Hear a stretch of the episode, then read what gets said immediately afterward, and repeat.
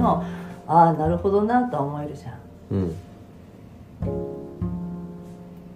でなんかやっぱ動物として子供を守るっていう母親になった途端機能がほら脳の機能がスイッチされるじゃない。うん。あのいわゆる闘争本能みたいなんだよねアドレナリンが出て。うん。余計に寝にくくなるじゃない。うん。母親のって。うん。っていう状態なんだよっていうのを分かってるか分かってないかが大事だなっていつも思います、そうですね。うん、なってしまうのはしょうがない。だってならなきゃ子育てできないから夜中起きてねあのお腹空いたってミルクあげるためにもさうん。子供を守るっていう本能がないと子育てってやっぱできないじゃない。うん。だからそうなってる状態は変えられないから、うん。何するかっていうのが大事でうん。じゃあ人にちょっと見てもらってる間に寝るとかね。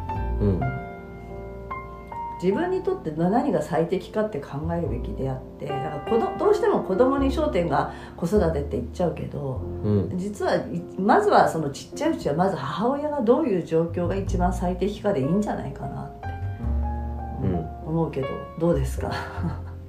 いいんじゃないですか？ちょっと何喋ってたかよくわかんないけど。いいと思います。そうだそうだわかんないけど。なんか子育てってやっぱり一人一人違うからうん。一人一人の思想があり一人一人の経験があるからもうどれも正解でありどれも不正解であるっていう前提でやった方がいいね。うん。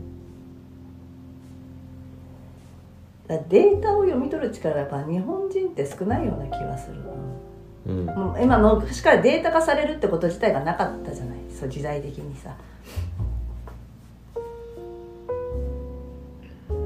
でデータが全て正しいわけでもないからはい。傾向にあるとかって考え方じゃないの。はい。ででいろんな何バックグラウンドを加味した上でのデータだから、はい。で条件が変われば変わってくるよねみたいな。ちゃんとほら背景も読めなきゃダメじゃない。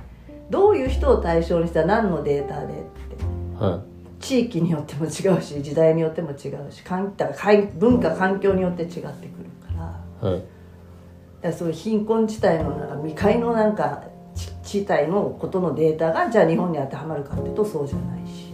はい。そういうものの見方っていうのかな。はい。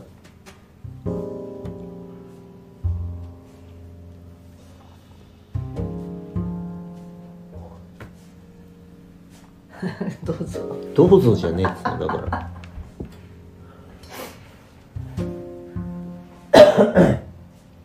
どうぞじゃなくてうん。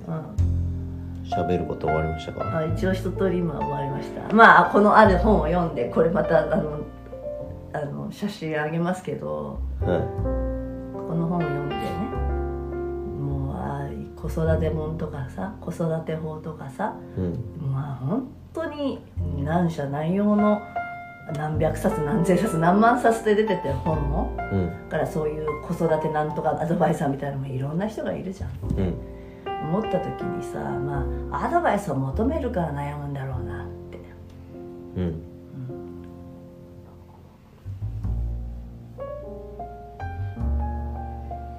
だから究極あれですよ。自分の子供なんてさうんまあ多くても45人しか大体育てないわけじゃん。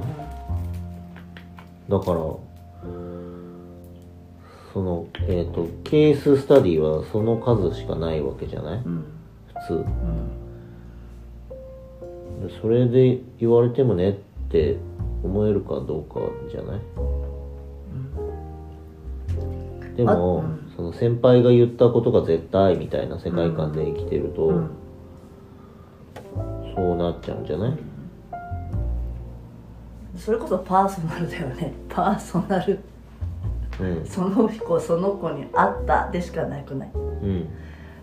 機能上そうだけどみたいなんじゃない？あの生後何ヶ月で大体そうだけどとかさ、うん。体としては確かにこうだけど。うん。でもそれもその人によるよね。骨格によっても違うしさ。成長曲線だって違うしさ、うん。まあ、身長の高さから体重からだってさ違うしさうん。そもそもの遺伝子レベルで違うしさみたいな話だな。う